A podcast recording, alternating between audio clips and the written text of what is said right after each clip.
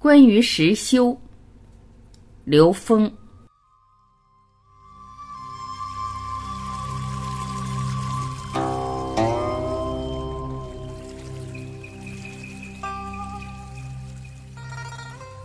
有人问刘峰老师：“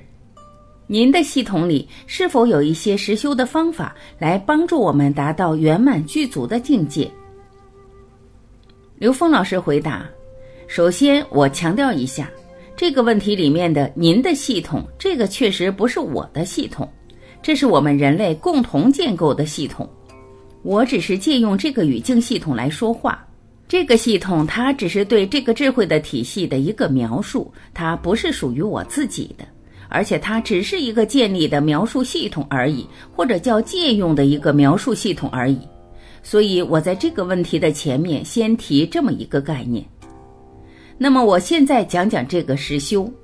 在很多法门里面，他把能够做高维实践叫实修，这个对不对呢？当然对，只有跟高维连接、跟内在连接，才能是实修，这就是心行，这是心法。只有在这个状态下，才能称之为实修。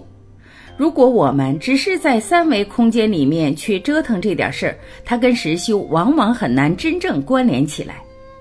那么实修的方法有多种多样的，包括打坐呀、持咒诵经呀、meditation 禅定呀、冥想，还有瑜伽，甚至包括太极以及祷告啊等等，它全是实修，全是高维实践。我们一般人的概念里面说，你只有做这样的修炼，才能称之为实修。第一，他们是实修。但是我们在现实之中，如果你随时和你内在关联，随时进入你内在的投影原理去觉察你的认知，颠覆这些认知，这个也是实修。这个实修恰好是在我们现实每一个当下都可以发生的，包括你现实的行住坐卧，包括我们现实面临的我们的事业、我们的情感、我们的财富、我们的身体状态，所有的东西都会变成你实修的题目。这就是我们怎么看实修这个概念。修其实就是什么？修就是内在意识能量提升，就是提升维度，往这个方向去就是修。实修就是实实在在的让自己内在达到提升。那么实际上呢，在我们现实中，很多所谓的实修的方法，不管是打坐也好，禅定也好，对于很多人来讲，是让我们学会进入高维空间的那种状态，我们的内在跟高维连接的那个状态，它实际是创造了一个我们跟内在连接的高维实验条件。在我过去的经历里边，我在过去三十年进入所有我有缘进入的宗教和修炼法门，我体验不同的进入高维的方法，不管是打坐也好，站桩也好，还是持咒等等，每一个人在每一个阶段他的法源不一样，就是适合你的这种方法它不一样。但是，如果你能把通过这个过程体验到那个跟内在连接的状态，然后你把它用到现实的每个当下里面来，那这个时候呢，就是我讲到的入世心法。这里面所说的实修，它跟我们刚才说到的那些方法之间一点都不矛盾，这两个方法是完全可以融合在我们的生命状态里面的。那对于我来说，我讲课就是修，因为我放空我自己，让我自己在当下跟内在关联，把内在和现实给关联起来，随时在觉察状态里面，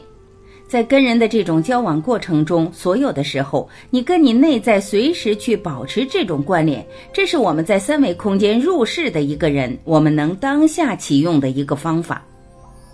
那如果你再辅之于跟你有缘的不同的这些法门里边，比如你习惯打坐，还是习惯站桩，还是习惯诵经或者持咒，这都可以去选择，都可以去做符合自己特征的选择，而且每一种选择都有它那个当下的意义。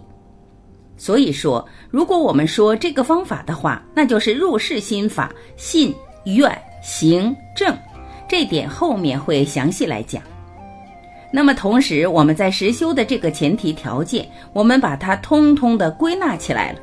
因为我们不管是打坐、禅定等等各种各样的方法，它有它自己的一套严谨的系统，它有它的程序，有它的整个修炼过程的次第，把它全部归纳起来以后，我们通通把它称之为高维实验条件。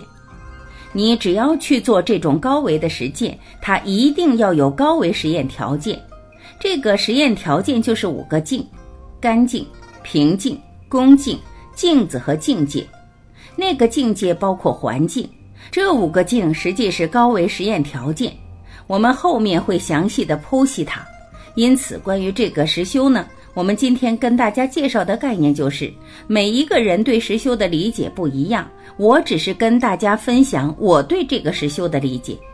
至于他是否能够达到圆满具足的境界，只有说你自己的愿力在那儿，这是非常重要的。你是否相信你本自具足？你是否有达到那个无上正觉、与天人合一、与神同在的恩为恩趋于无穷大的这种境界的愿力？你的目标、你的愿力是不是在那儿？那个才是真正达到圆满具足。如果你没有那个愿作为引领的话，对不起，肯定做不到。所以，这个信和愿是实修的基础。有些人他没有真正建立起这种正信，没有这个大愿的时候，他虽然天天打坐，虽然天天去做所谓的实修，他很有可能在中间某一个层次修出某种功能的时候，他就限制在那儿了。他开了天眼了，产生了某种所谓的神通了，这些东西在他的生命中呈现的时候，他依然有可能被卡在他那个功能境界里面。这也就是《楞严经》里讲的五十阴魔。你没有真正的以无上正觉、以天人合一、以与神同在、以恩为恩趋于无穷大作为你的目标的话，你只要执着在中间的任何层次，即使你是在所谓的实修，即使你是在做持续的高维实践，你都有可能障碍住你自己。这是关键。